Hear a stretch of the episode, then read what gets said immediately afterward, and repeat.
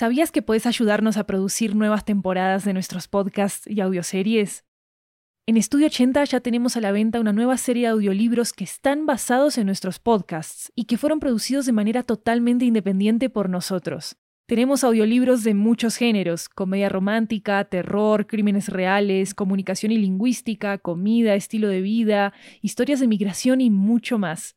Varios de ellos están disponibles en español, inglés, italiano y francés. Conoce nuestro catálogo en 80estudio.com, diagonal audiobooks, y encontrá los títulos en libro.fm, Apple Books, Google Play, Storytel, BookBeat y en tu aplicación de audiolibros favorita. Muchas gracias por tu apoyo.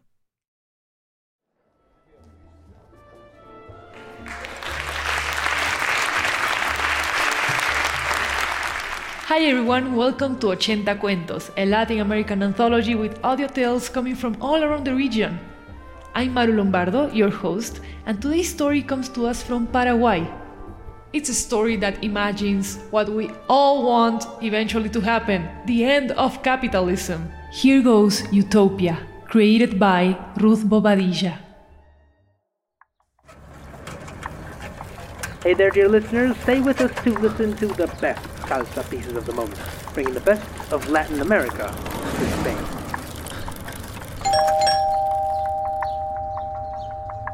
Here's your pizza, ma'am. It's 15 euros. Thank you. Have an awesome day. La vida te da sorpresas, sorpresas te da la vida. Ay, no. La vida te da sorpresas, sorpresas te da la vida. Ay, no. Good evening, faithful listeners of the community radio, no matter where you are, your job, your house. We'll be tuning in with you until midnight with good music and accurate information.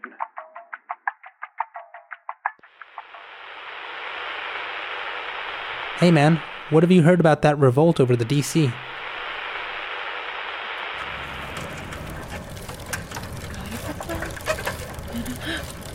What? Closed? I I don't get it. Why why were they closed today? I I have to work. I have to I What's going on?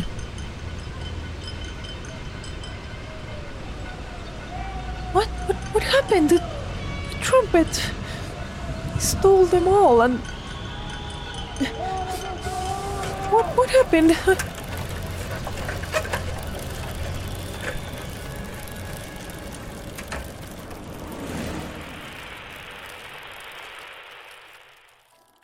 Good morning, beautiful people. Today is a special day for history. All capitalist institutions have been destroyed. Religion, banks, no capital left. We are free. No more tyrants. No more unfair people in power.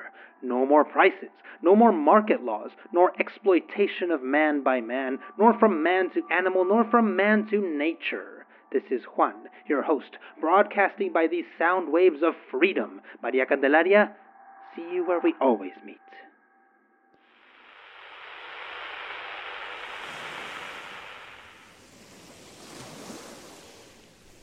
Maria, Maria Candelaria, Hi, Juan. Uh, are you okay? Why are you crying? Everything, everything fell apart, Juan. Maria, centuries of struggle have concluded at last. Freedom and equality. have- Oh, how long do you think this can last? Do you believe in the goodness of man or whatever? This is going through all of us, Maria. We'll have to keep it through generations. Our- grandparents were aware of this already. The capital was dividing us and separating us from our natural state, helping each other constantly. It was already too much chaos, unsustainable. I'm aware of that. But didn't you ask yourself if it even exists? That evil gene in us. I mean, that no matter how much we want to deny it, it'll still arise somehow. Who can even guarantee that thirst for power won't start another riot to bring everything back to what it was before? History has a thousand anecdotes of struggles between good and evil social against the structural. Look at the sea.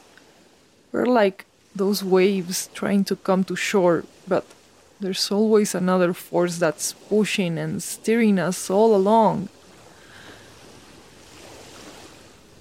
Maria, we should go to the north somewhere, to some island. We should create something new. That'll be one of the biggest fights. The internal struggle. Seeing, eventually realizing who actually gives the waves their strength. What do you mean? I already made my choice, Juan. But, Maria, where are you going? I always wanted a trumpet, Juan. Always. Maria? Maria? Maria?